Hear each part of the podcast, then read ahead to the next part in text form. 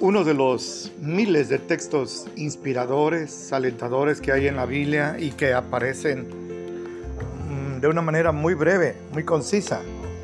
Es este que les quiero compartir en esta ocasión. Me refiero a Apocalipsis 3:11, las palabras que el Señor dirige a la iglesia de Filadelfia, pero las dirige a nosotros ahora. Y así está escrito. He aquí, yo vengo pronto. Retén lo que tienes para que nadie robe tu corona. Amén. Ese es un texto crucial para la fe cristiana. ¿Cómo ha sido de aliento? En los momentos de debilidad, en los momentos de tristeza, en mis momentos de tentación, de prueba y aún de luto. Este texto ha sido usado por el Señor porque la palabra de Dios es inspirada por el Espíritu Santo para darme fuerzas de flaqueza, de como dice en Isaías 40, de donde no hay ninguna, el Señor multiplica las fuerzas al que no tiene ninguna. Y este versículo que no tiene ni 35 palabras, nos dice tantas cosas. Déjenme resumirlas en tres puntos. Lo primero que dice es nuestro Señor Jesucristo, claro, es yo vengo. Yo vengo. Jesucristo prometió venir. Dijo que iba a preparar un hogar allá en los cielos. Habría muchas moradas y que cuando todo estuviera listo vendría por nosotros. Claro que en esos 2021 años alguien podría pensar, bueno, ¿y tanto tarda en hacerlo? No, no, Él lo puede hacer en la mitad de un segundo. Solo que está esperando que se junte el número de redimidos. Hoy usted debe saber, algunas personas están aceptando a Cristo. En algún lugar del planeta miles lo están haciendo. Pero lo que debemos de creer es esto. Dijo Jesús, y cuando ya esté todo listo, vendré por ustedes y los llevaré para que donde yo estoy, ustedes también estén. Juan 14, 1 al 3. La noche que Jesús fue traicionado por Judas, que celebró su última Pascua, y que estableció la primera Santa Cena, él dijo esas palabras. Ahí estaban sus apóstoles. Y él dijo que él va a venir. Esta profecía, esta promesa no la ha cumplido todavía. Y no, repito, porque no pueda, sino porque está esperando que se reúna el número de los redimidos. El que va a venir es Jesucristo. Yo oí una blasfemia allí de un líder mormón que enseña que cuando Cristo venga a su lado va a venir José Smith. Esto es una blasfemia. El que va a venir es nuestro Señor Jesucristo. Esto no tiene vuelta. El Señor Jesucristo viene. No María, no Mahoma, no Buda, no nadie. Ni siquiera Abraham, el padre de los hebreos en la carne. No nadie. Solo el Señor Jesucristo. Segundo punto yo vengo pronto, pronto. Esto lo dijo el Señor a Juan en la isla de Patmos, en el libro de Apocalipsis, esa revelación que le dio allí. Eso es lo que quiere decir Apocalipsis, revelación. Hace 2021 años.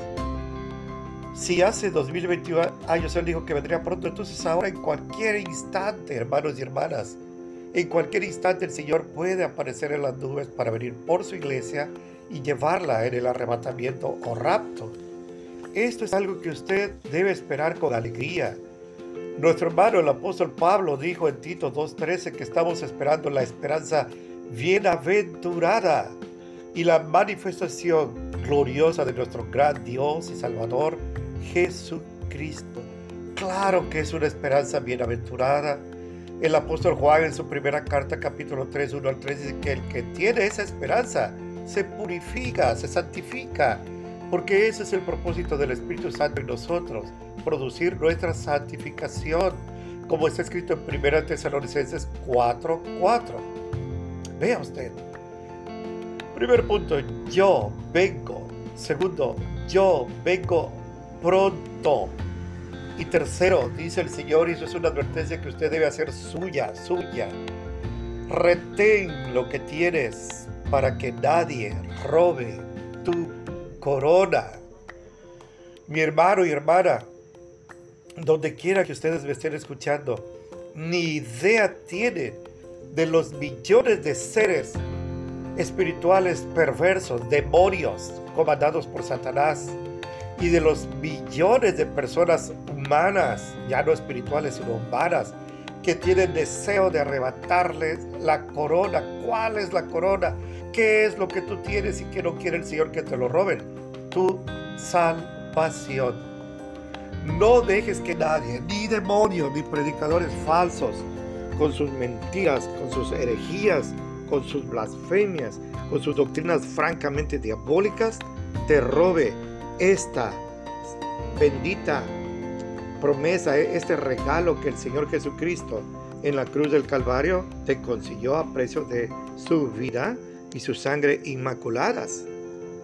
Nuestro hermano el apóstol Pablo en Colosenses 2.8.9 dice, miren, que nadie los engañe con filosofías y vanas sutilezas, según las tradiciones y rudimientos de los hombres, pero no según Cristo porque en Cristo habita toda la plenitud de la divinidad en forma física.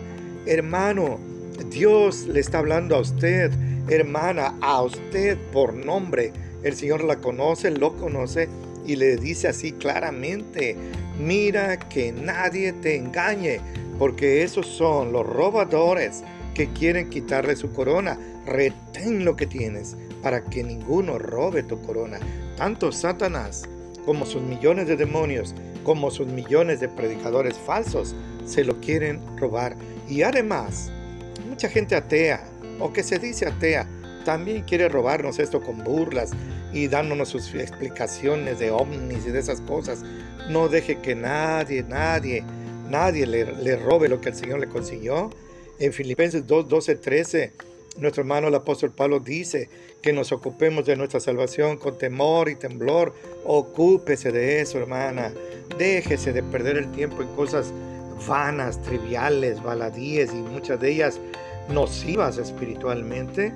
El apóstol Pablo en Efesios 5 dice que redimamos el tiempo porque los días son malos. Mire usted a izquierda, mire a derecha, cheque sus periódicos, eh, los noticieros, todo, todo está puesto en maldad, porque todo está puesto bajo el poder del el maligno, como está escrito en 1 de Juan 5. Hermano, hermano, no es casualidad que usted me esté escuchando. No es casualidad que pues este medio de Spotify haya sido inventado. No es casualidad que yo esté eh, teniendo este privilegio tan alto e inmerecido de compartirle de recordarle esto que seguramente usted ya sabía. Y si no lo sabía, pues sépalo a partir de ahora. Ocúpese de su salvación con temor y temblor.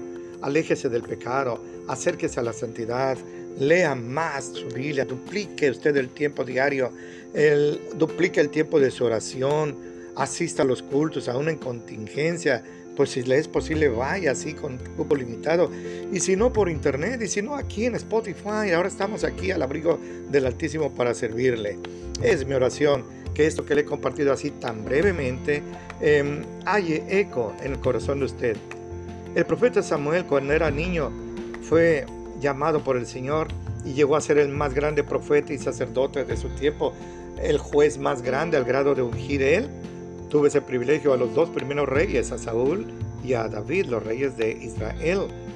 Pero la clave de su éxito no es que fuera un niño bonito, sino que, así es escrito en 1 Samuel 3, no dejaba caer a tierra ninguna, ninguna de las palabras de Jehová.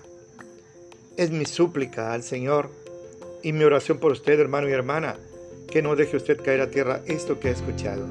He aquí, yo vengo pronto. Retén lo que tienes, para que nadie robe tu corona. Así está escrito en Apocalipsis 3:11. Con deseo de que Dios haya sido glorificado en esto y usted haya sido edificado, me despido de usted, le reitero mi amistad soy el pastor Cedas de Coatzacoalcos, la iglesia cristiana bíblica Ágape de Coatzacoalcos, Veracruz, México. Y mi celular con el cual me gustaría mucho hacer contacto con usted es el 921 268 4419.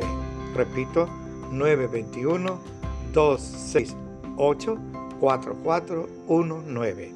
Con un abrazo fracturante me despido afectuosamente. Soy el pastor Ceras y de veras les deseo que Dios lo bendiga mucho.